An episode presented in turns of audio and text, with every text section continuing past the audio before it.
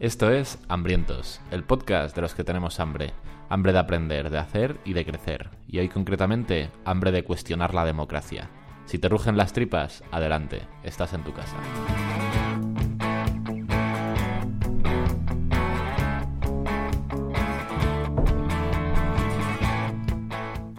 Hola hambrientos, ¿cuánto tiempo, la verdad? Llevábamos unos días en dique seco. Estoy muy contento de volverme a juntar aquí en las ondas con vosotros y sobre todo con el Miura Jorge García. ¿Qué pasa, hambrientos? Hola, Carlos. Aquí el, el Miura que es como el mejor de los toros, ¿no? Claro, es un toro. Es, no solo es un toro eh, bravo, sino que además es el nombre de mis gatos de escalada. ¿Qué te parece? Ah, sí. Le ponen nombres a eso. Escalo con unos Miura de la Sportiva. Uno- de mis amigos, eh, de hecho, él no lo escucha, pero uno de sus mejores amigos sí. Eh, no voy a decir el nombre, pero voy a decir que tú le apodas Tarzán, que será información suficiente. Eh, eh, se acaba de pillar hace poco unos gatos que se llaman Solution y cuando no le sale algo con los gatos que escala normalmente, se va enfadado a la mochila y dice, voy a por la solución. Qué bien hay, traído. hay jueguitos con los nombres de los gatos en la escalada. Alucino con que eh, vosotros que le conocéis, porque yo le conozco de literalmente cuatro minutos, eh, no le hayáis llamado Tarzán antes. Que, que haya sido cosa tuya novedosa, ¿no? O sea, un tío que escala, que está cuadradísimo y con el pelo largo, o sea, ¿cómo le ibais a llamar? Dani De Vito. O sea, tío. Esto, esto, esto es un mensaje para los amigos de Tarzán. Si, si eres amigo de Tarzán, crees que sabes quién es y escuchas esto, escríbeme que me, me haría gracia saber si, si lo están entendiendo. Seguro que sí. Venga. Bueno, eh, tenemos más amigos que nos escriben y nos mandan audios y cosas. Eh, la gente tiene que saber que tenemos eh, un número de WhatsApp 611 13 58 88 donde nos pueden mandar audios sobre este u otros programas anteriores. Nos han dejado una reseñita nueva en iTunes, nuestro amigo Chavito, porque todo el mundo que nos escribe una reseña di- directamente es nuestro amigo Vamos. por supuesto, nos ha puesto con muchos emojis en general, aquí un hambriento, esperando nuevo episodio con ganas. Recorrer el país y devorar kilómetros escuchando vuestros episodios es una experiencia enriquecedora. Desde la carretera os deseo mucha energía para seguir dando a los hambrientos comida en forma de ideas, palabras, risas y animales exóticos. Un abrazo para los dos. Otro para ti, Chavito. Muchas gracias por la reseña. Si no lo has hecho ya, tú que estás escuchando esto, déjanos una reseñita en iTunes si tienes dinero. Y si todavía no lo tienes, iba a decir pobre, pero el, el eufemismo que usa la gente para pobre es humilde. Vale. O sea que si eres humilde todavía, cinco estrellitas en Spotify que también nos valen. No sé si tengo. Sobre eso tengo buenas y malas noticias. ¿Cuál prefieres primero? Las malas siempre. Las malas es que solo tenemos 74 estrellas en Spotify. Ah, está muy bien, hombre. Eso es bueno.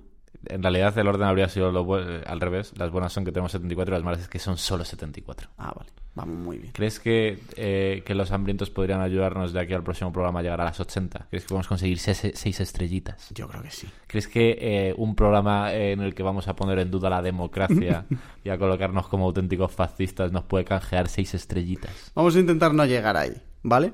En que nos cataloguen como fascistas, tío. no, no empiezo por, por esa línea. No, no, no. Vale, vale. Por si acaso. Pero las 6 estrellitas... Sí, seguro. Yo confío mucho en la gente que nos escucha. Solo es gente de bien, tío. Venga, Hazme pues caso. eh, para el próximo programa, chicos, necesitamos 6 estrellitas. Eso seguro. Eh, vale, y luego quiero abrir un melón porque eh, siempre nos centramos en iTunes y en, y en Spotify y eh, hay que decir también que tenemos iBox en España, que es bastante conocido, y entonces el otro día, preparando este programa, me dio por eh, pasarme por ahí para ver un poquito eh, qué comentarios habían llegado en iBox, ¿vale? No Y lo he mirado en mi vida. Vale. Pues eh, no te preocupes porque de verdad que todo esto parece que se va a hacer largo, pero es canelita en rama lo que, lo que viene a continuación. Porque he descubierto a seguramente el desconocido que más quiero de todas las personas que hay en el mundo, ¿vale? Que es un amigo que se llama Juan Ignacio, que literalmente se ha puesto a comentar eh, todos los episodios desde que empezó, ¿vale? Todos. Y tiene, no sé si- todos, pero de verdad que hay muchos programas aquí que ha comentado. Muchos, come- pero bueno, sí puede que sí, que literalmente todos. ¿eh? Hay mucha perla, ¿vale? Eh, hay, hay comentarios normales como el primer programa que hicimos de que nos recomendaron un libro y tal, recomendó Los Hermanos Karamazov, que está en mi top 5 histórico, o sea que ahí me ganó bastante. Luego hay otros que son normales, por ejemplo, mi abuelo decía el dinero no da la felicidad, pero calma los nervios, para el capítulo de la felicidad. Ahí... Luego empiezan ya eh, interesante. eh, luego hay algunos comentarios que habla, juzga al, al tema y al propio programa, como en el de cómo tomar buenas decisiones, demasiadas estrategias, punto, parálisis por análisis, punto, aún así, innegable interés, punto, para aprender, punto, quizá no para avanzar, punto. A Me lo imagino en un barco mandando telegramas. A cada punto estaba deseando que hubiera un punto, imbéciles, punto. Hay otro en el de oratoria que dice, ya que hablamos de oratoria, que Charlie deje de decir literal, por favor. Ah, Esta es la faltada que yo estaba esperando que, que- que recibi- recibir. Hay uno. hay- poco a poco yo creo que empieza como a coger confianza solo en los comentarios. Vale. Y ya se permite lujos como en el de cómo leer. eh, comentarios tan eh, lapidarios como el concepto de leer buscando resultados buscando resultados es una verdadera necedad. Bueno, me está, en- me está encantando Juan Ignacio, ¿eh? En el siguiente eh, nos juzga como excelente, he, procra- he procrastinado oyendos, en el de procrastinación. De verdad. eh, bueno, bueno y, y termino y cierro con esto. En el capítulo 12 de Signaling, sin duda ahí a Juan I- Jesús Ignacio ha entendido Juan- que Juan somos Ignacio, amigos. ¿no? Ah, no, Jesús Ignacio, perdón. Ah, vale. Sí, perdón, le he llamado antes Juan Ignacio. Jesús Ignacio. En el de Signaling termina con hasta la fecha vuestro podcast más insustancial. ¡Qué maravilla! Jesús Ignacio, desde aquí de verdad te mando un abrazo y te animo por favor a que sigas comentando todos y cada uno de los programas, porque a partir de ahora eh, tus comentarios valen, valen triple De hecho, respecto a todos los demás. Iba, iba a animar a Jesús a que entrara al Telegram para descubrirse, pero prefiero que en vez de eso, en, el en este episodio, o en el siguiente, claro, en el- o en este mismo, sí, eh, nos, nos haga saber que eh, recoge el guante. Por favor, sí. Eh, porque y hasta le da un palo a los funcionarios. En otro, el funcionario tiene el poderoso estresor de ser funcionario. Bueno, de verdad, Jesús Ignacio siempre es mi equipo. De verdad, Canelita en Rama, Jesús Ignacio se ha hecho sin duda ahora mismo embajador de hambrientos Total, en, total. en todo el continente europeo, si está en Europa y si no en toda Latinoamérica. De verdad, ¿eh? Maravilloso. Hay más comentarios de, oye, os dejo mis reseñas en iBox y tal. Gracias a todos. Está Fabián, José Javier, eh, David Marrero, gracias a todos. Pero Jesús Ignacio, eh, Jesús Ignacio, de verdad, que ensombrece cualquier cosa que pueda venir después. Hasta la fecha, vuestro podcast más insustancial. Espectacular. Y me encanta porque no ha habido ni un solo comentario donde diga el clásico hola chicos. Ni, ni Jesús saludo ni despedida. sabe a lo que viene. Un abrazo, Magnífico. Jesús. Muchas gracias, de verdad. Eh, venga, pues ya está. Nos metemos en el que estamos comiendo rapidísimo porque Y tan el tema rápido de hoy que el tema de hoy es gordo. Es gordo. Gordo. Gordo. ¿Cómo de gordo? Gordo. Vale, pues mira, yo muy rápido. Eh, tengo muchísimo curro encima de la mesa y mucho jaleo. Eh, lo más sustancial con lo que ando enredado es que estamos haciendo un lanzamiento en mi, en mi curro y estamos intentando que sea nuestro primer lanzamiento a seis cifras. es que sobrepasemos los 100.000 euros en una semana, que no lo he hecho nunca y me hacería mucha ilusión conseguirlo. Así que estoy muy liado. Pues eh, yo tengo que decir que me estoy leyendo un libro que se llama Cómo fracasar en todo y aún así triunfar, de Scott Adams, que es como un clásico de los libros. Y eh, mira que luego en el Telegram me dicen que no me gusta ninguno, pero de verdad, Bien al coincidir. eh, en algún... Yo creo que me pilla tarde. O sea, es el clásico libro que ya me pilla tarde con todo visto. Decimocuarta vez que escucho determinadas cosas y no le echo la culpa a él, me echo la culpa a mí. Y además pasa otra cosa y es que eh, estos libros de no ficción que al final intentan meter historietas y tal como para hacértelo más ameno, luego pienso, de verdad que si quiero leer historietas me cojo un libro de historietas, ¿sabes? Pero no me cuentes que si perdiste la voz y no sé qué y tal durante todo el libro porque se me hace muy cansino. Entonces no puedo llegar a recomendarlo. ¿Vale? Ca- Cada, vez creo más, tío, que eh, solo quiero que me cuenten historietas. En los casos en los que sean historietas increíblemente buenas, venga que venga. O que den un punto distinto eh, que no se puede dar sin la historieta, ¿sabes? O sea, no paja, tronco. Libros sin paja, por favor. O sea, hay gente difícil, que no utiliza ya como la, la historia como herramienta para usar algo, sino simplemente porque hay que meterla. Eh, necesito meter páginas y este tengo una historia que remotamente guarda relación con esto y allá que te va. O sea, a ver, eh, por, por ponerlo un poco en contexto, no es igual que la bazofia de Dale Carnegie y el cómo conocer amigos y tal, porque eso es nivel No se llama así y el libro tiene una segunda parte muy interesante. bazofia absoluta, no llega ahí. Cómo pero hacer porque- amigos, ¿no? Nada- Cómo nada influir en las personas. Ojo. Vomitivo. Mía, Es que madre mía. Realmente un libro vomitivo. Bien, venga, vamos al lío, Venga. ¿vale? Eh, a ver cómo encaramos esto. Eh, este es un tema que me tiene literalmente loco. Eh, eh, tengo muchas ganas, muchísimas ganas de jubilarme para dedicarme solo a pensar y hablar del tema de hoy. En casa me han dicho ya, me ha dicho mi novia, que basta. O sea, ha hecho topete y ha dicho que no puedo utilizar cualquier tema y cualquier persona que me cruce por la calle como ejemplo de cuestionarme el tema que viene hoy, ¿vale? Entonces, vengo como muy arriba. Eh, vamos a hablar de la democracia. Vamos a cuestionar la democracia. Además, este es un tema un poco fundacional en nuestra relación porque eh, fue de los primeros melones que abrimos tú y yo hablando que no tenía que ver con curro.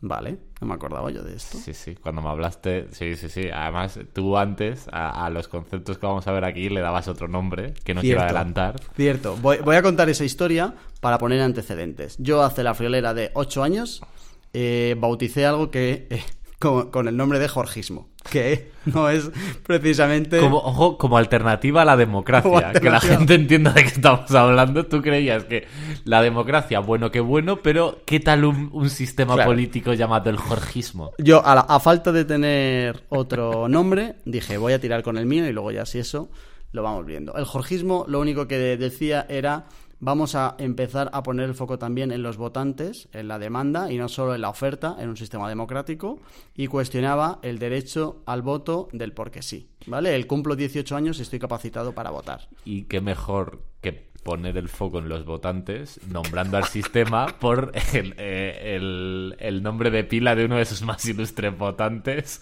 Y el encima con señor el de los huevos morenos que le está hablando en unos instantes.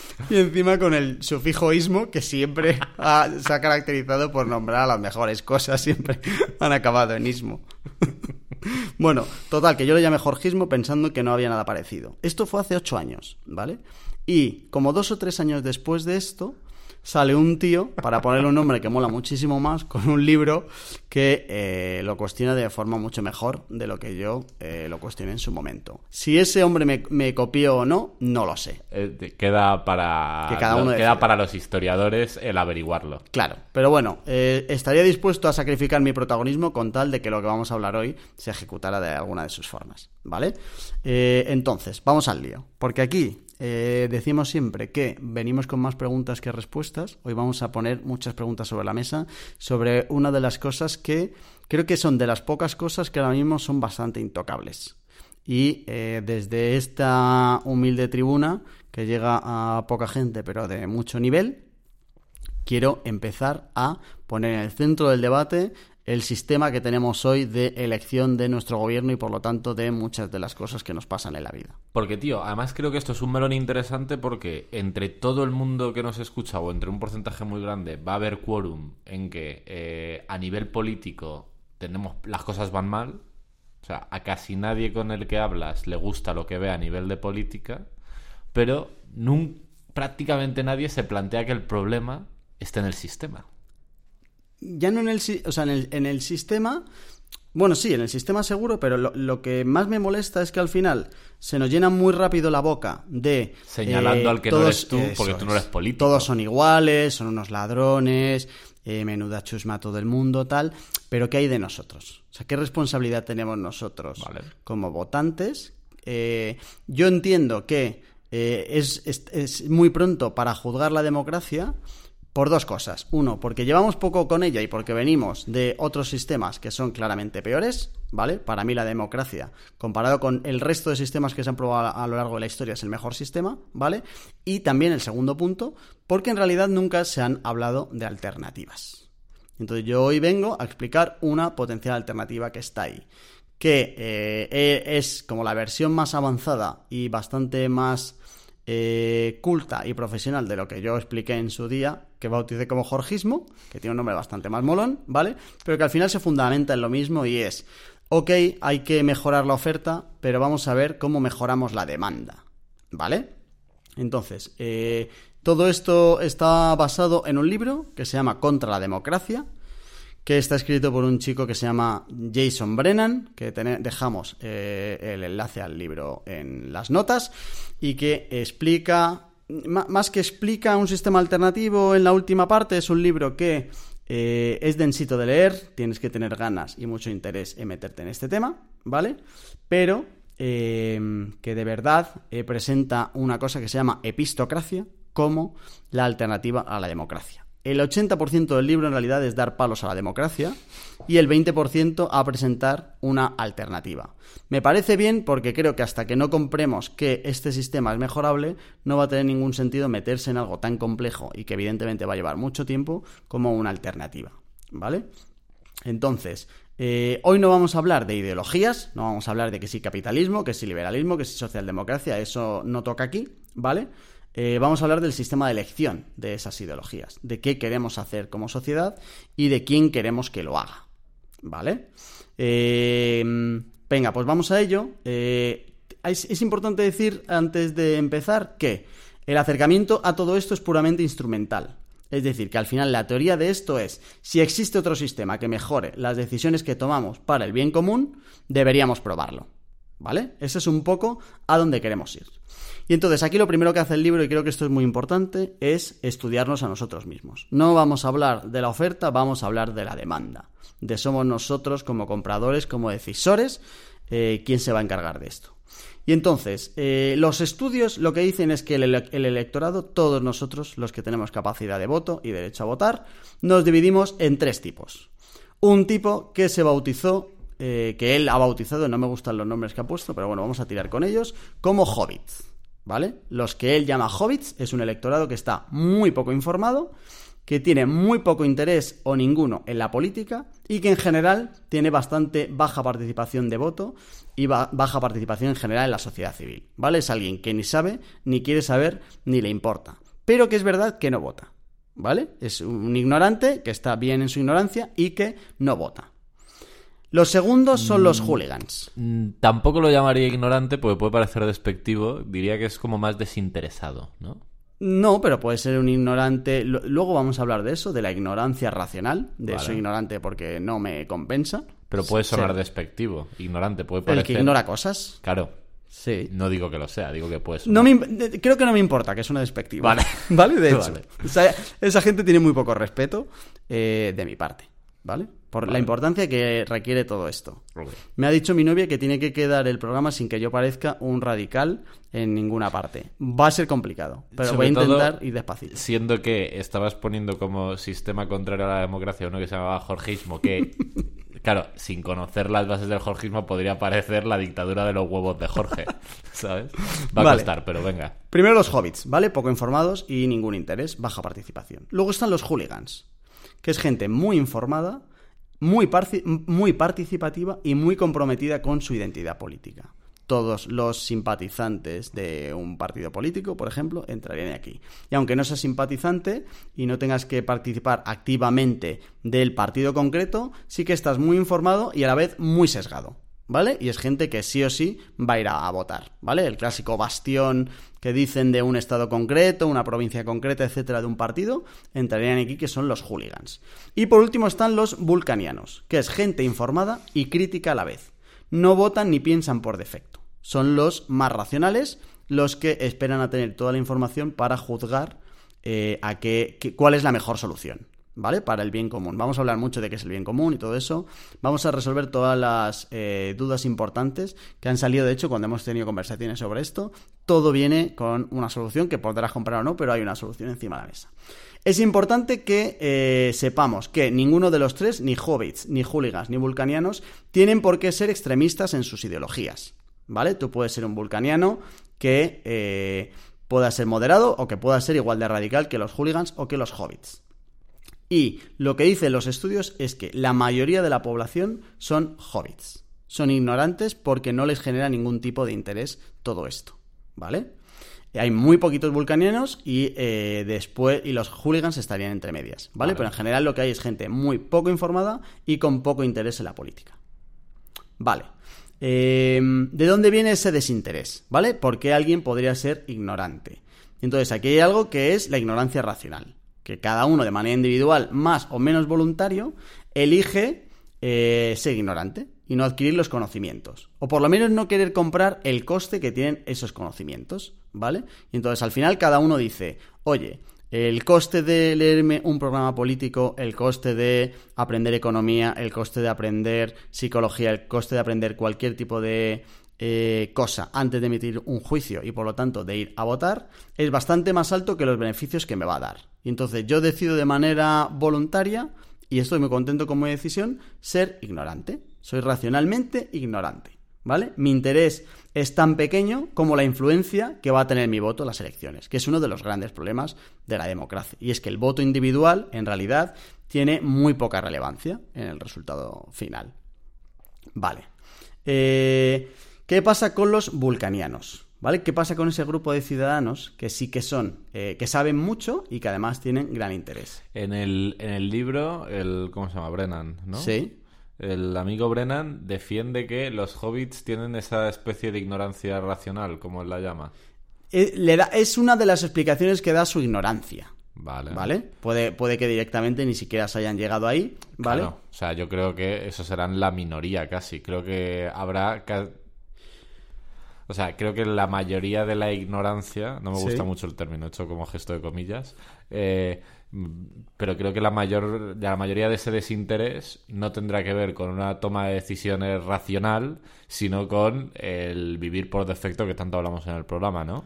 O, o a lo mejor creo que sí que en algún momento hacen el, oye, esto no me compensa, pero a lo mejor no es tan racional, ¿vale? Vale. Es decir, de, oye, tengo que ir a votar, eh, ¿qué hago? ¿Me pongo a documentarme sobre todo lo necesario como para tener un juicio? O, uno, no voto, o dos, eh, hago el atajo intelectual de cogerme a alguien que considere una referencia y lo que esta persona me diga, tiro con eso. Claro, pero creo que para pa' la inmensa mayoría ese proceso no será muy racional de Claro. evaluar todo eso, sino en plan, yo, a ver, si llueve no voto, pero si no, yo soy del PSOE de toda la vida. Yo soy del Prácticamente PP de toda la vida. Sí. Y ya está. Prácticamente involuntario. Vale, entonces, eh, los vulcanianos aceptan el coste de estar in- informados porque, uno, creen que es un deber moral votar con fundamento, lo compro al máximo. Dos, lo necesitan para encajar en sus grupos, lo normal es que los vulcanianos se junten y se traigan entre ellos. Y tres, lo disfrutan, ¿vale? Son tres condiciones que ni los hooligans ni los hobbits eh, llegan a tener, ¿vale? Bien. Eh, por último, para terminar de dejar eh, listo y estudiado el electorado, con los hobbits, los hooligan y los vulcanianos, hay que tener algo muy importante. Y es que todos los estudios apuntan al mismo sitio. Los votantes, cuando vamos a votar, preferimos el bien, común al bien individual. Y esto a mí algo es de las cosas que más me ha llamado la atención en el, eh, en el libro. Y es que cuando vamos a votar, por norma, la gente vota pensando en el bien común y no en el bien individual suyo propio. ¿Vale? El problema no está tanto en la intención, sino en que lo normal es que eh, estamos equivocados en cuál es la mejor opción para ello. ¿Vale? Somos irracionales e ignorantes, pero amables. Somos, so- si yo, yo puedo pensar que para el bien común la mejor solución es el partido H, eh, mi intención es totalmente buena, lo que pasa es que al no tener ni puta idea, eh, mi elección es equivocada, ¿vale? Vamos a, ver- a hablar luego de qué es el bien común y que si hay de verdad una mejor opción respecto a las otras y tal, ¿vale? Pero esto es importante para lo que viene después, y es que votamos pensando en el bien común y no en el bien individual, ¿ok? Querría ver yo cómo se ha Yo también eso. querrante ver eso. Yo también querría ver ¿Cómo eso, es lo que me llama bastante Claro, la porque si después de salir de votar a la gente le preguntas, eh, ¿has votado por el bien común o por el bien de, de tus narices? No, no, yo por el de mis narices. A mí toda esta gente que hay alrededor como si se muere. Claro, eh, quiero pensar que el estudio va un poco más allá que preguntarle a alguien en plan de tú, porque tú eres un puto egoísta o... Molaría que lo preguntaran así. ¿Eres una buena persona y votas por el bien común o eres un egoísta deleznable? En plan, del 1 al 2, ¿cómo de puta persona de mierda te consideras? Vale, eh, teniendo claro los tres tipos de eh, electores, vamos a desmontar las... eh, Claro, esta, esta es otra cosa interesante y es que hay muchísima más literatura a favor de la democracia que en contra. Vale. Porque claro, el que está en contra de la democracia no puede responder con una alternativa decente Claro. hasta el jorgismo barra epistocracia. Antes, porque claro, todo lo, todo lo que no sea esto efectivamente es, claramente peor. O sea, además no es un poco peor. Es muchísimo peor. Ridículamente Eso peor. es, eso es. Entonces hay mucho más teoría a favor de la democracia. Tío, es un problema no solo aquí, pasan muchas cosas. eh, es el gran drama del suficientemente bueno. Porque cuando, cuando algo es claramente malo, todos, o sea, todos queremos salir de ahí. Pero cuando algo no es bueno, pero tampoco es malo, Y no hay alternativa y es en plan, ¿y entonces qué? es ¿Sabes? complicado, ¿eh? Porque claro, al final lo que, le- lo que... Si alguien viene a criticar la democracia, lo primero que le van a decir entonces, ¿qué hacemos? Venme con una solución, no me vengas con que esto es malo. ¿Sabes? Porque pasan un montón de aspectos de, de la vida. ¿Cuánta gente no estará atrapada en una relación que dice, eh, no estoy satisfecho plenamente ni por aproximación cercana, pero tampoco estoy mal? Y al final eso lo hace mucho el contexto y con qué lo comparas. Claro. Eh, En una relación, en un curro, con unos amigos. O sea, es un- el colmo del vivir por defecto. Claro. Y, y entonces, claro, vamos tirando con esto, pero la, la realidad es que luego eh, no, no- o sea, la opinión pública no es de nos está gustando lo que nos está dando este sistema, ¿vale? Porque no va a haber mucha gente que esté muy contenta con los resultados que luego salen, ¿sabes? Claro. Entonces, claro, ¿en qué quedamos? Es un Y claro, esto es una- complicado. Todo esto está abriendo una muy bonita grieta para las soluciones que vienen después. Vale. Vale, entonces, eh, lo que hace el amigo Jason es coger las teorías más importantes y que más consenso tienen a favor de la democracia e ir reventándolas de una en una, ¿vale? He cogido tres, porque es un tocho de 500 y pico, palabras, de 500 y y pico páginas el libro. La primera teoría eh, a favor de la democracia es que la democracia nos hace más vulcanianos. Hay una teoría que es que la propia democracia nos permite aprender más, ser más racionales y ser más im- imparciales. Lo que dice el amigo Brennan es que no ha habido ni un puto estudio en la historia de la humanidad que demuestre esto, para empezar. Y dos, que eh, lo, lo que se quiere comprar con esta teoría es que terminemos en lo que se llama la democracia deliberativa, que es discutir sobre temas para llegar a una solución consensuada, ¿vale? Que es, al final, el, oye, tengo muy poco eh, muy poca relevancia con mi voto en las cosas importantes, pues eso, aumentar el número de referéndums, intentar que la participación sea más constante y de temas más variados, etcétera, que en realidad puede tener sentido porque poca gente comprará el pescado completo de un partido al que vota. Y hay demasiadas cosas que votas ahí y entonces te sientes indefenso y o no votas o votas con, eh, pues eso, con un poco con La el resquemor de decir, oye, hay vez". un montón de cosas que evidentemente no me compran, ¿vale? Claro, lo que dice Jason con esto es que si ya somos bastante ignorantes e incompetentes como para votar, como para encima dejarnos votar más veces.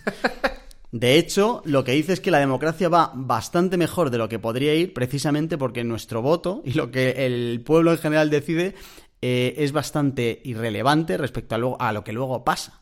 Pero que en realidad nos viene mejor el tener menos capacidad de decisión de la que podríamos en una democracia bastante más real de la que tenemos hoy. ¿Vale? Uf, esto no sé yo qué opino, ¿eh? Claro, o sea, si tú compras el que el, el electorado es incompetente, no puedes comprar que el electorado tiene que decidir más cosas de las que decide.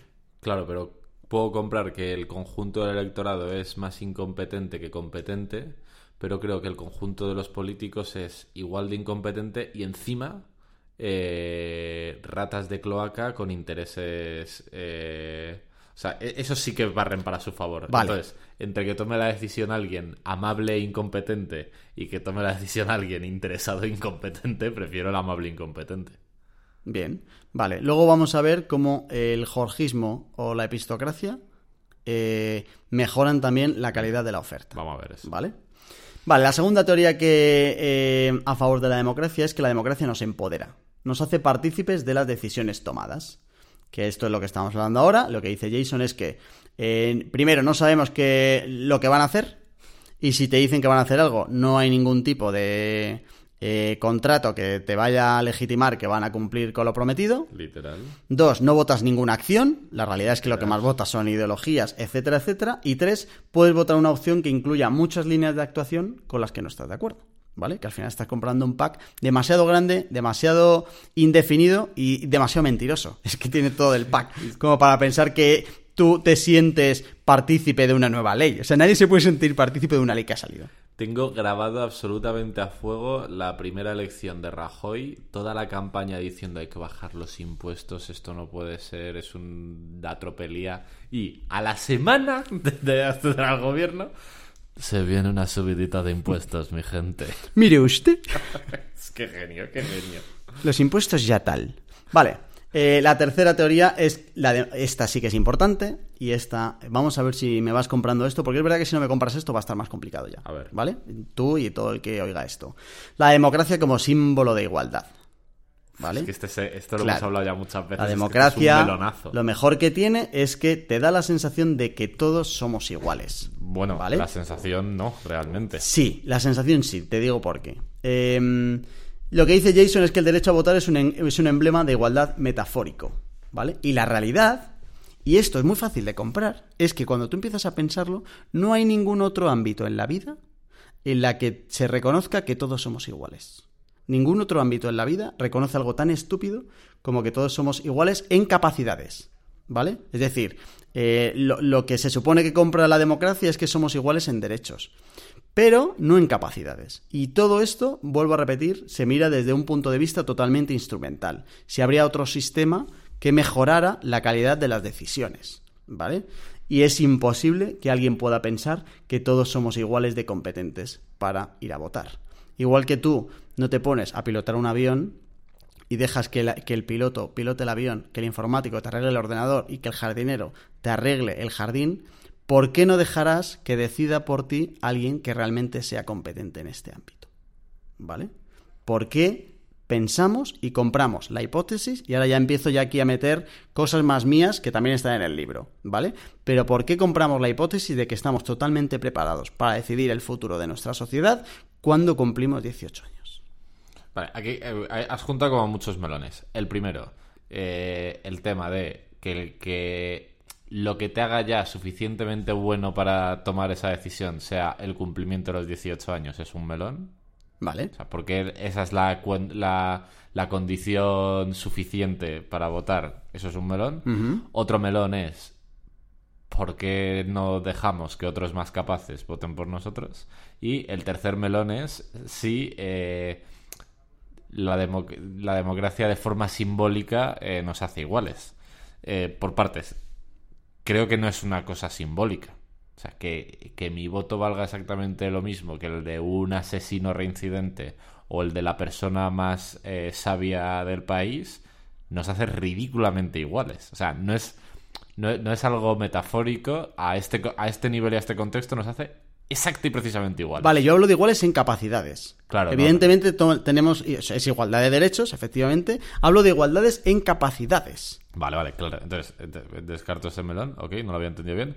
El segundo melón es evidente, pero eh, habría que ver. No, no tengo mi opinión clara, ¿eh? Aunque una persona pudiera tomar mejores decisiones por mí, por mi vida, eh, no sé si yo querría. ¿Sabes? Claro. Pero el que tú no querrías es más irracional que racional, tío. Porque tú no decides, yo no querría que... eh, po- yo no sé si querría que un piloto que lleva 25 años pilotando pilotara mi avión. A lo mejor a mí se me da mejor y soy más No es creativo. que se me dé mejor, sino como que aquí como que se cruza el concepto, no estoy suficientemente leído para defenderlo, pero el concepto de libre albedrío. O sea, seguramente si yo te dijera en plan, es que Jorge, tomas muy malas decisiones nutricionales, se te ha acabado la nocilla, amigo. Eh, igual dirías, objetivamente sí, pero eh, como me toques mi nocilla, te voy a meter un puñetazo en la cara porque quiero comer mi nocilla.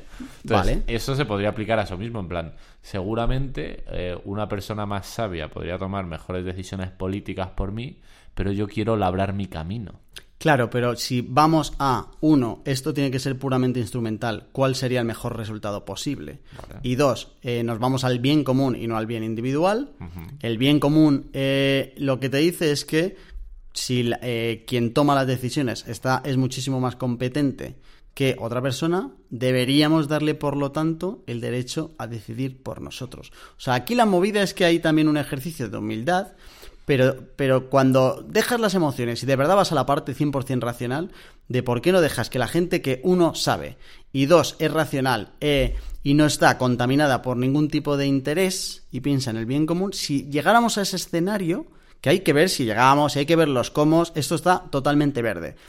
Pero si llegamos a ese escenario, eh, lo que hay que plantearse para comprar o no el jorgismo es si eh, pensamos que la calidad de las decisiones y por lo tanto el futuro de nuestra sociedad iba a ser mejor que dejando que cualquier hooligan o cualquier hobbit pueda decidir nuestro destino en la misma proporción que nosotros.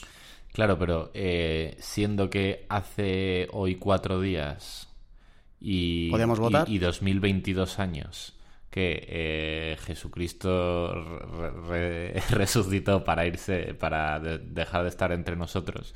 No sé quién es esa persona tan sabia, tan altruista y sin ningún interés que va a votar en mi nombre. Vale, ahora llegamos ahí. Vamos a ver cómo se podría articular en algo así, ¿vale? Pero la realidad es que creo que hay que comprar eh, el camino intermedio, que a lo mejor no, no podemos encontrar a las personas que sean el 100% de perfectas y que tengan el consenso, pero solo con que nos quitáramos un porcentaje bastante grande de ignorantes que nos están haciendo daño a todos, lo compraba. ¿Vale? Que podría ser un camino intermedio. Vale. ¿Vale? No encontramos la solución perfecta porque a lo mejor no existe, ¿vale? Va a ser complicado que de repente una persona ah, exista con cero intereses, cero corruptible, etcétera. Pero, tío, solo con que voten competentes eh, y solo con quitarme un porcentaje grande de gente que de verdad no le interesa y que está haciendo daño al bien común, lo compraría ahora mismo, por lo menos en la fase 1. Metería ahí el piececito, ¿vale? La, realidad es que luego también lo de la democracia como símbolo de igualdad eh, impide buscar la mejor calidad de decisión entre los mejores decisores, ¿vale? No importa cuál sea la mejor decisión en este caso. Pero si eh, nos mantenemos todos como iguales en competencia, no conseguimos que la decisión mejore. Lo de marcar la edad como indicador, creo que estamos de acuerdo en que es bastante ridículo, ¿vale? Eso está pasando y aquí nadie se lo plantea y de hecho estamos más cerca de irnos a votar con 16 que a exigir más por los votos. Eh, y por último, el electorado actúa de forma incompetente, ignorante, irracional, inmoral e incapaz. Igual que el gobierno, ¿vale? O sea, ¿cuántos gobiernos competentes podemos recordar? exactamente pocos, ¿vale? Y ahora vamos a ir también a cómo eh, la calidad de los decisores podría mejorar también la calidad de los que se presentan. Porque eh, todo el jorgismo va enfocado a los que pueden votar, pero también van enfocado a los que se pueden presentar. Y si nos obligamos a subirnos el nivel como electores, habrá que obligar a los que se presentan a subir el nivel igual. Es posible que dentro de la epistocracia, que me gusta más llamarlo así que jorgismo por lo que sea, eh, ¿cómo se llamaba este? El pequeño Nicolás habría tenido dificultades para presentarse. Seguramente sí. Siendo que igual no habría podido votar, imagínate tú presentarte, ¿sabes? Claro, es que cuando lo mires desde ahí, de oye, vamos a subir el nivel de los que se puede presentar, todo el mundo lo va a ver muy claro. Por supuesto, son todos una chusma, nadie tiene ni puta idea, políticos de carrera, cuando ves un poco el bagaje, todo el mundo, pero esta gente que coño va a gestionar, ahí lo vemos muy bien. Eso sí, al revés, oye, perdona, eh, ¿cuánto sabes de economía? Como para decidir eh, igual, eh, de, la, misma, en la misma proporción que yo, que el mejor sistema para nosotros en el momento en el que estamos es este. A mí no me quiten mi derecho, ¿eh? Porque yo quiero votar como todo. ¿Sabes? Ahí se ve peor. Pero no se puede comprar uno y no comprar lo otro, tío. Vale. O sea, hay que comprar los dos. Venga. ¿Vale? A ver, continúa a ver si me terminas de convencer o no. Eh, llegados a este punto, eh, toca hablar de la solución. De desarrollar un poquito más la epistocracia. Eh, la gente, si lo quiere llamar jorgismo, es totalmente. en función de cómo. Lo dejas abierto. En función del término que más triunfe, pues eh, se llamará de una manera o de otra en general en todo el mundo, ¿vale? En realidad, la, la epistocracia es el gobierno de los expertos. Personas competentes e íntegras tendrían el poder para presentarse y para decidir en unas elecciones. No tiene absolutamente nada que ver, esto lo estoy diciendo ya en el minuto 40 y a lo mejor la mitad se me ha ido ya al grito de fascista. Nada de esto tiene que ver con el autoritarismo. Absolutamente nada. No significa que fuera a desaparecer el Congreso ni ninguna de las instituciones democráticas que tenemos hoy. Lo único que cambiaría es el sistema de elecciones. Y este, esta epistocracia está basada en tres eh, principios. Uno, el principio de verdad. Existen respuestas correctas a muchas cuestiones políticas. no hay tanto, eh, tanto gradiente en las elecciones, no hay tanto gris en las elecciones y hay bastantes más respuestas correctas a algunas cuestiones políticas de lo que parece. Segundo principio, el conocimiento. Algunas personas son más fiables para encontrar esas verdades. Y el tercer principio es el de anti-autoridad. La gente moralmente inaceptable, ignorante o incompetente no debería ejercer autoridad sobre los demás, ni definir su destino. Esos, esos son los tres principios de la epistocracia. Hay respuestas correctas a las cuestiones políticas, hay personas que son más fiables y más competentes para encontrar esas respuestas correctas y la gente que no está eh, que no está, que es incompetente para encontrarlas, no debería ejercer la misma autoridad sobre los demás ni definir el destino. ¿Crees que hay respuestas correctas? Eh, de verdad que esa parte va a estar maravillosa ahora cuando la contemos. Porque no sé si hay respuestas correctas, pero tío, lo, que, lo más interesante de esto es que todas las personas calificadas como competentes para decidir están de acuerdo en muchos temas. ¿Vale? Es decir, a lo mejor no son las correctas, pero si tú te fías de la gente que es más fiable, lo bueno de esto es que según los estudios, la gente que es fiable o que pueda ser competente en un eh, futuro eh, interesante de epistocracia, están de acuerdo en muchas cosas. Que a lo mejor luego se equivocan, pero el nivel de fiabilidad sube mucho más que si no estuvieran. Imagínate que coges a todos los competentes y te sale eh, un 20% una cosa, un 35% opina lo contraria. No, tío. Hay bastante unanimidad entre los competentes. Y luego voy a decir exactamente cuáles son ese tipo de cosas. Es posible que los competentes sean Brennan y tú.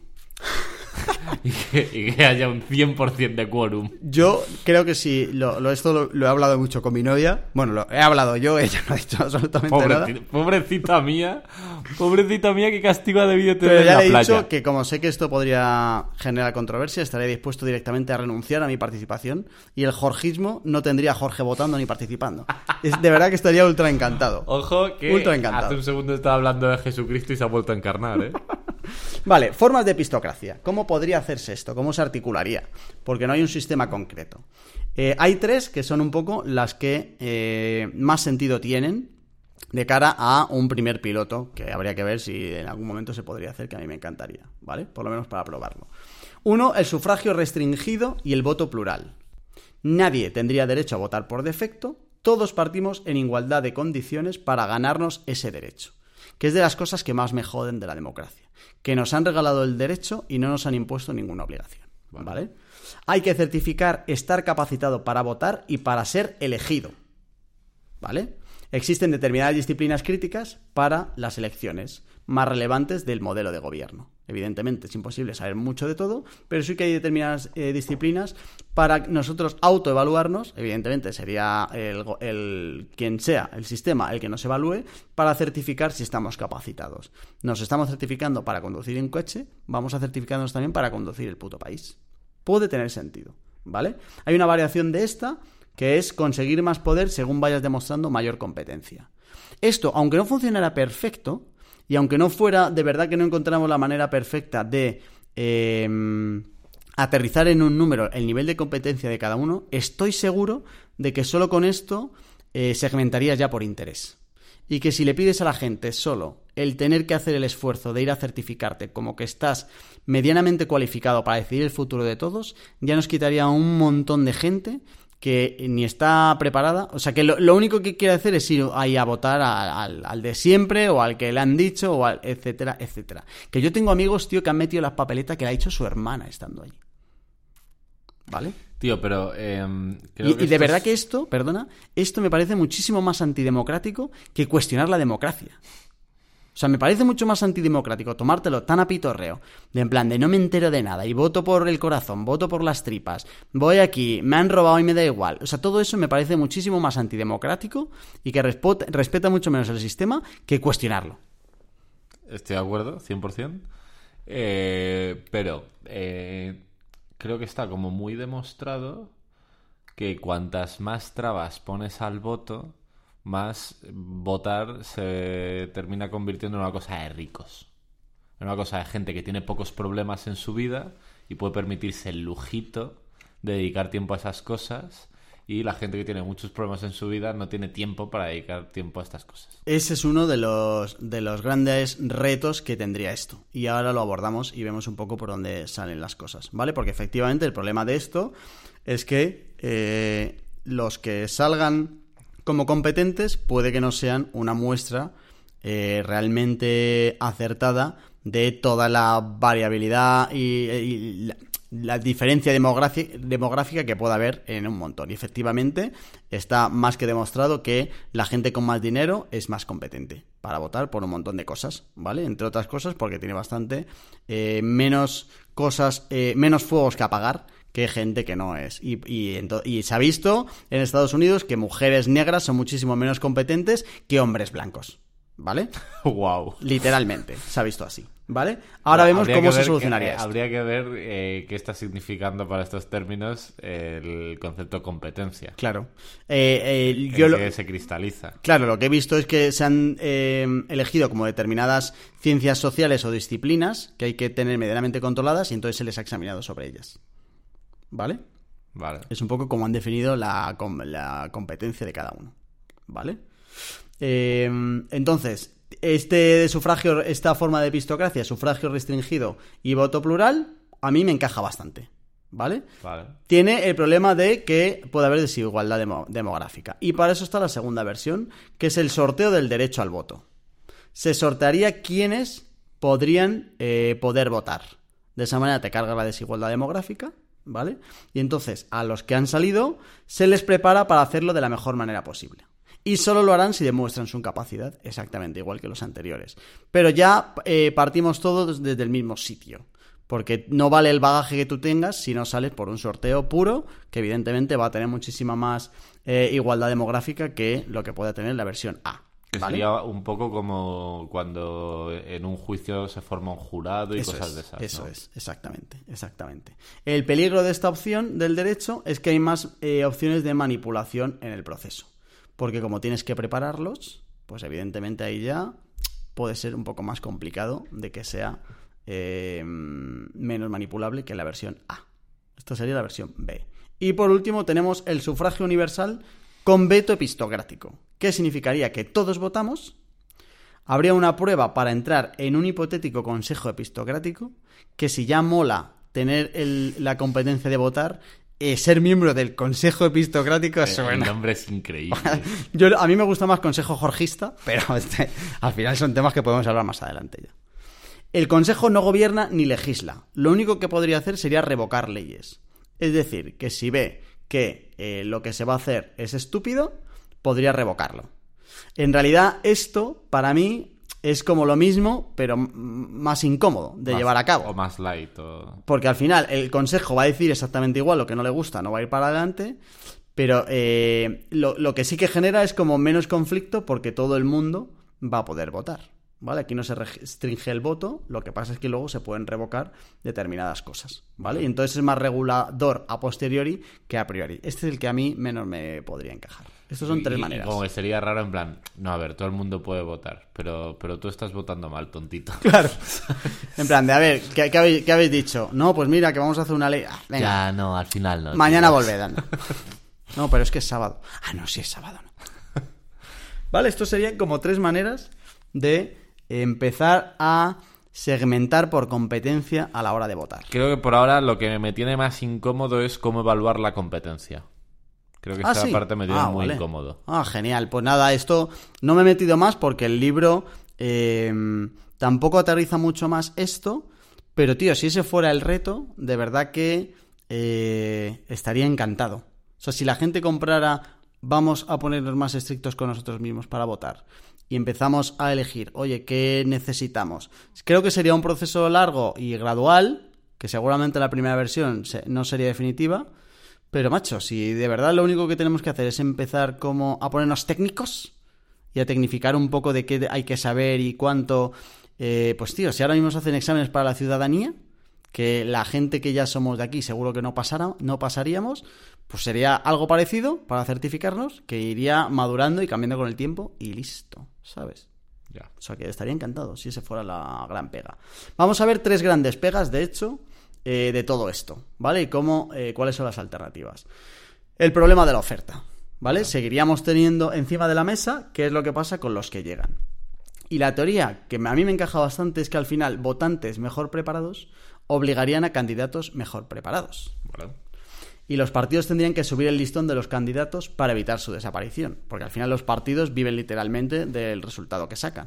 Hasta le dan pasta en función de los escaños que tienen. Es ¿Sabes? que, es, que, O sea, es que- es que tenemos un sistema de mierda. Claro, es que se juegan literalmente su existencia. Y si ahora mismo son políticos de profesión, literalmente les despiden si no, si no salen, ¿vale?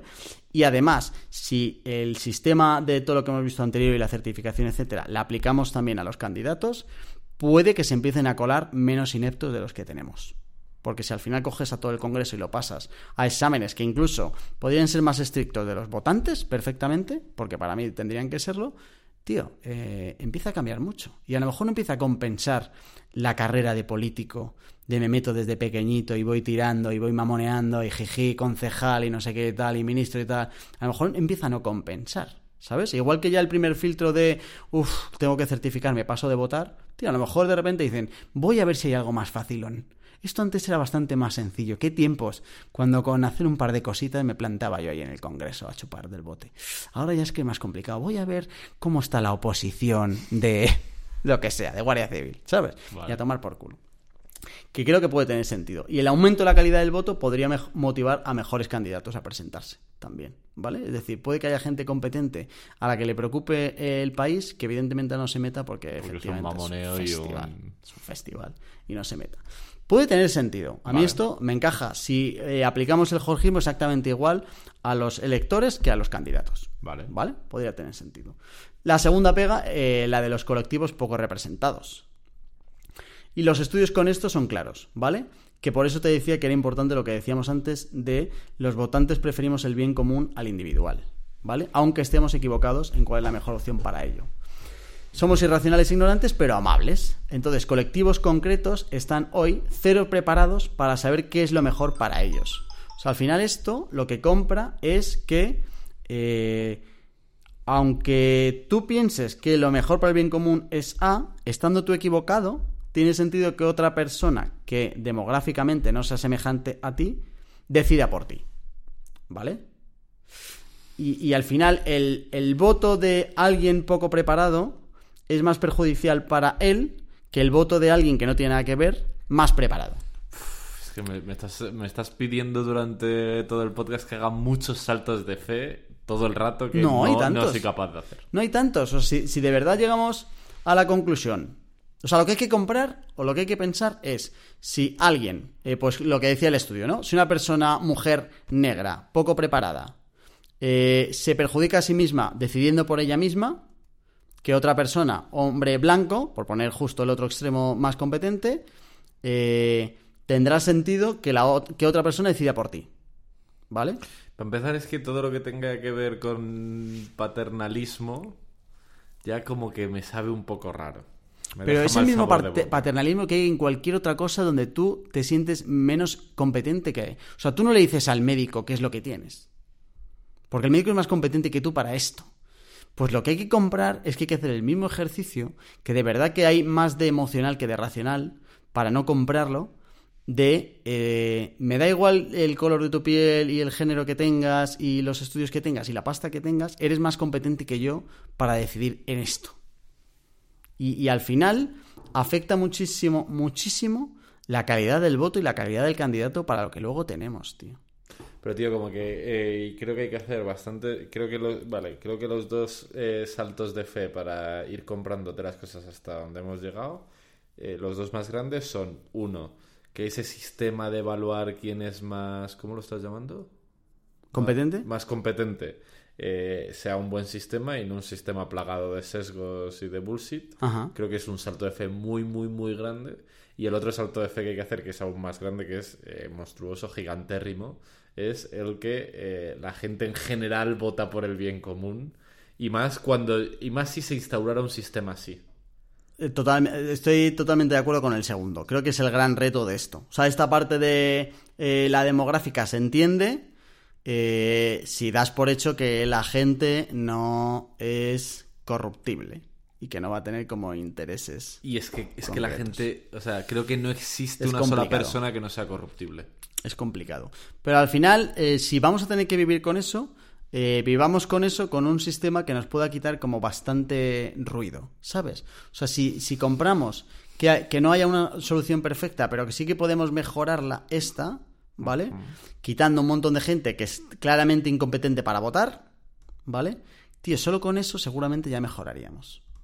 Lo que, lo que no tengo claro eh, es si sería suficiente como para modificar la oferta. Es decir, si nos quitaríamos la mierda suficiente como para que tengamos el consenso absoluto de, oye, estos no nos valen. Eso es un salto de fe pequeño, pero tampoco sé si lo hago. Que el que mejore, el que mejore el votante hiciera mejorar a los políticos, eh, no sé hasta qué punto. Algo habría, pero no sé si sería algo muy relevante. Piensa que se le se aplica el mismo sistema a ellos. O sea, si ya. compras con que el mismo sistema va a hacer más competente a los votantes, tendría que hacer más competente a los candidatos. Vale, creo que en general la mayoría de los políticos... Hay muchos políticos incompetentes, pero creo que su mayor defecto no es la competencia, que también, sino eh, los problemas de agencia. ¿Sabes? Que lo, lo hemos hablado en alguna otra ocasión. Es que eh, todo está montado para que estén muy, muy preocupados de sí mismos. ¿Sabes? Mm, claro, pero tío, entonces Entonces, alguien preocupa por sí mismo y que es capaz de hacerlo con un canuto, que no hace falta mucho más, eh, ponerle unas ligeras trabas a ser candidatable, no parece que fuera a disuadir mucho. Claro, a ver, evidentemente habría que solucionar el problema de los incentivos que siguen estando ahí. Aquí la historia está en, oye, ¿cómo solucionamos esto? O sea, primero, uno, pensamos que la opinión pública y en general el electorado entiende que tenemos un problema aquí, ¿vale? Porque eso habría que verlo. La participación sigue siendo baja, pero bastante alta respecto al total, como para que la gente tenga ese problema que le impide ir a votar a un necio. Eso está pasando, ¿sabes? Y dos, si llegamos al punto en el que estamos de acuerdo en que tenemos este problema, ¿desde cuál de los dos lados lo solucionamos? Es decir, desde mejorar eh, al electorado o desde mejorar a los candidatos, porque el sistema sigue siendo el mismo. Evidentemente, después de mejorar a los candidatos, habría que conseguir una manera de cambiar el sistema de los candidatos, ¿vale? Eso sería como otra fase. Creo que sería otra fase. Y ya no nos vamos tanto a un sistema de elección como a un sistema de gobierno, ¿sabes? Y ya es otro capítulo. Jorgismo 2. Es un tema, ¿eh? Y ya te digo, creo que hay como ba- bastantes cosas ahí que me cuesta que pasen por la garganta. La más gr- grande es la de que la gente eh, toma decisiones pensando en el bien común. O sea, he- hemos vivido tantas veces que, por llevarlo a grupos demográficos que no se parecen en nada, que eh, hombres blancos, heterosexuales y con profundas creencias religiosas legislen pensando mucho en mujeres eh, negras, eh, lesbianas, que encima sufran discapacidad y que sean profundamente ateas, me cuesta, me cuesta creerlo, tío. Sobre todo si además tendríamos en cuenta otra cosa, y es que eh, ese segundo grupo que tú dices seguramente no tenga las competencias para votar. ¿Sabes? Es decir, que al final eh, el político podría centrarse en quién es el electorado, y ya no son 45 millones de españoles, igual es 1,5. Y entonces vas a analizar a ese 1,5, ¿sabes? Claro. Y ya no tienes que vender la burra al pensionista, al empresario y a la ama de casa, y solo te tienes que centrar en los que se hayan quedado. Pues mira, eso ni ¿sabes? lo había pensado, pero eso es otro problema eh, gigantérrimo. Ese es otro problema. Bueno, estaba más convencido de la epistocracia antes de hacer el programa que ahora. El jorgismo está verde. No, o sea, desde el principio yo no, yo lo que vengo aquí es a cuestionarlo y a hablar del tema como para ver si podríamos encontrar una Vale. alternativa. A mí hay varias cosas que me encajan. Eh, estamos hablando de un tío que ha hecho un libro. O sea, esto es lo, más avanzado que hay. O sea, lo, máximo que he encontrado sobre de epistocracia en español en internet es uno el libro y dos una web que es epistocracia.es que es un Wix con dos páginas. Vale. De epistocracia.es que lo han, lo han abandonado. O sea, no hay Vale. más. ¿Vale? Eh, vale, nos queda una última pega. No sé si es una pega, pero creo que es algo interesante que quiero coger y cerramos. Y es el tema de la decisión correcta. Es decir, ¿qué, entendemos por bien común? ¿Cuáles de verdad serían, eh, si de verdad hay una solución correcta a cada uno de los problemas que tenemos? Porque puede que todas sean incorrectas, que todas sean correctas un cacho, etcétera, ¿vale? Y entonces aquí recupero lo que decíamos antes de que eh, todos los ciudadanos bien informados, todos los que podemos considerar competentes, no todos, pero vamos, a los que se les ha hecho el estudio, eh, coinciden en un montón de cosas. Y procedo a leer literalmente, porque hoy he venido a hablar de sistemas, no de ideologías. Entonces ya cada uno que vea si su ideología o lo que él piensa de sobre muchas cosas corresponde con la gente competente. ¿Vale? Es que, Cuidado a lo que viene aquí. Es que es muy clave el cómo defines competente. Es súper clave. Cuando las personas, independientemente de su raza, ingresos, género u otros factores demográficos, están más informadas, fíjate, ya no habla ni de competencia, solo habla de estar más informadas, en general tienden a favorecer una menor intervención y un menor control de la economía por parte del gobierno, aunque no se convierten en libertarios. Están más a favor del libre comercio y menos a favor del proteccionismo.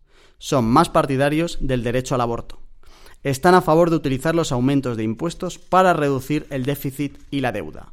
Están a favor de medidas menos punitivas y duras contra la delincuencia. Son menos agresivos en las políticas militares, aunque favorecen otras formas de intervención. Aceptan más la discriminación positiva y menos los rezos en las escuelas públicas. Apoyan más las soluciones de mercado para los problemas de sanidad. Son menos moralistas en temas legales. No quieren que el gobierno imponga una cierta moralidad a la población. Por el contrario, cuando las personas tienen menos información, está más a favor del proteccionismo, las restricciones al aborto, etcétera, etcétera, etcétera. Es decir, eh, los que están informados y más competentes están de acuerdo en eh, los grandes rasgos que podría tener una potencial línea de gobierno. Eh, había un poco, había un mix curioso ahí. De había algún mix interesante, sí. Que, que refuerza que pueda tener sentido, ¿sabes? Y que no se compre todo el pescado de ningún sitio estos serían los vulcanianos. Vale. ¿Vale? Vale, con esto cerramos. Quiero dejar como dos preguntas en el aire que darían como para otro programa después de todo esto, si todo esto estuviera solucionado, que es, uno, yo pensaba, después de leer el libro, eh, si fuéramos capaces de seleccionar a gente totalmente competente para elegir quién nos debería gobernar, si no deberíamos darles algún tipo de poder. Es decir, si hemos conseguido que un grupo de miles, millones de personas están totalmente preparados para elegir quién gobierna, si no deberíamos darle algún tipo más de poder. ¿Vale? Eso por un lado. Y por otro lado, ¿qué hacemos con la mente de los justos en todo esto? O sea, ¿qué hacemos si estamos comprando la mente de los justos de, oye, la intuición viene primero y eh, la razón viene después? A estos potenciales votantes y potenciales candidatos le tiene que estar pasando exactamente lo mismo, ¿sabes? Tú ha habido un par de momentos que has dicho, no sabía exactamente por qué, pero no te encajaba. Y efectivamente, claro, seguimos teniendo una parte que no es la racional de la, encima de todo esto. El libro da por hecho que de verdad hay gente que es totalmente racional. A los vulcanianos. vulcanianos. Claro, los juzga de racionales. No se puede comprar este libro y el de nuestro amigo Jonathan Haidt a la vez. Ese sería el, segundo gran dilema que dejo aquí encima de la mesa para el futuro. Hay complicaciones, tío. Hay Veo complicaciones. Hemos venido con más preguntas que respuestas. Con muchas más. Pero de verdad que eh, me tiene loco esto. No sé por qué no estudié filosofía. Me quedé con la matrícula en la puerta. Claro, además, eh, creo que como a mí desde luego, ¿eh? no sé si a ti, nos faltan como muchas lecturas, ya no de epistemología, sino igual de ciencias políticas en general, porque podría parecer que la democracia viene un poco de aquí, ¿no? En plan, oye, hay gente que está más preparada para gobernar que otros, oye, vamos a ver cómo les elegimos, oye, esta gente que se dedique en pleno corazón a esto, pues son mejores, oye, vamos a darle un sueldo y de repente, guacu guacu democracia. ¿Sabes? Esto parece plan, oye, hay gente que está más, mejor preparada que solo voten ellos. Oye, pero tienen que dedicar mucho tiempo a estar bien informados porque depende mucho de ellos. Vamos a darle un sueldo para que se dediquen a esto. Oye, ya que están tan informados que lo hagan ellos. y al final, vale, ¿y ellos quién les vota? Bueno, pues entre todos, ¿no? no vamos a descartar a nadie, todos somos iguales. Y al final damos la vueltecita y terminamos igual. Entonces, eh, creo que es un. Creo, creo que me faltan como muchas lecturas para poder opinar de esto de forma un poco más formada pero me da la, eh, creo que con lo que más me quedo es que eh, para creo que nuestro sistema político es una vergüenza como está montado eh, puede tener sentido no mirar solo en el lado del, del, político en el lado de la oferta creo que tendría sentido mirar en el lado de la demanda creo que no he comprado no he comprado la epistocracia pero compro que habría que hacer cambios en los dos lados Vale. Eh, yo, por concluir, eh, la epistocracia ahora mismo no la compro.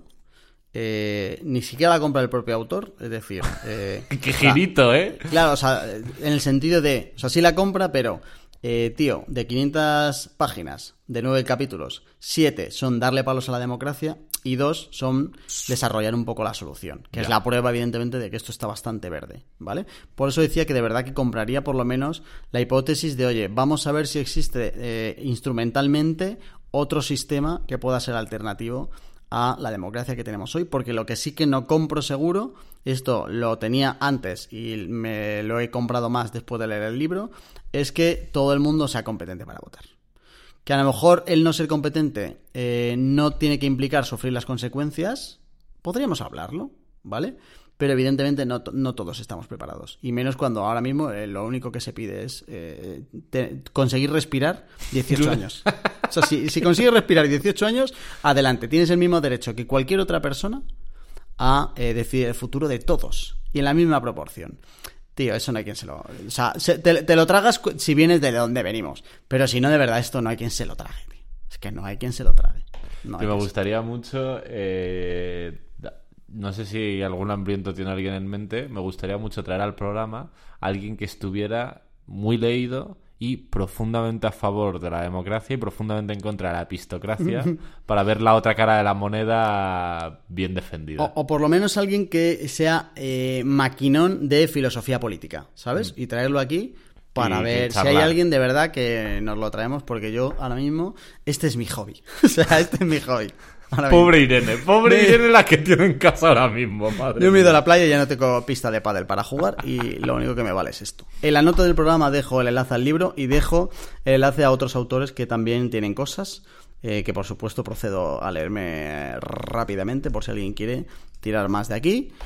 Y nada más, eh, que lo dejamos aquí, que no sé si este es el programa adecuado para conseguir cinco estrellas en Spotify. La audiencia mandará. La audiencia Seis, seis, seis, cinco estrellas de esas nos, pueden, nos podemos conseguir. Yo creo que algunos rascaremos. Y si no, si alguien quiere debatir sobre esto, eh, estamos en ¿Habrá, Telegram. a- a- ¿Habrá algún gorila que solo se ha quedado con lo de que dice que, que los hombres blancos son más capaces que las mujeres negras? Eh, Voy a darle cinco estrellas. A, a- alguna hora. Y algún Jorge dictador seguro que cae. Bueno, Claro, entre unos y otros, entre, entre idiotas mangurrianes y, y pequeños dictadores, conseguimos las seis estrellas seguro que, que sí. buscamos. Seguro. Le llamaré hooligan según mi amigo Jason y ya está. Nada más, hambrientos, que nos vemos dentro de poco. Gracias, Charlie, por pasarte por aquí. Muchas gracias a ti. Adiós. Chao.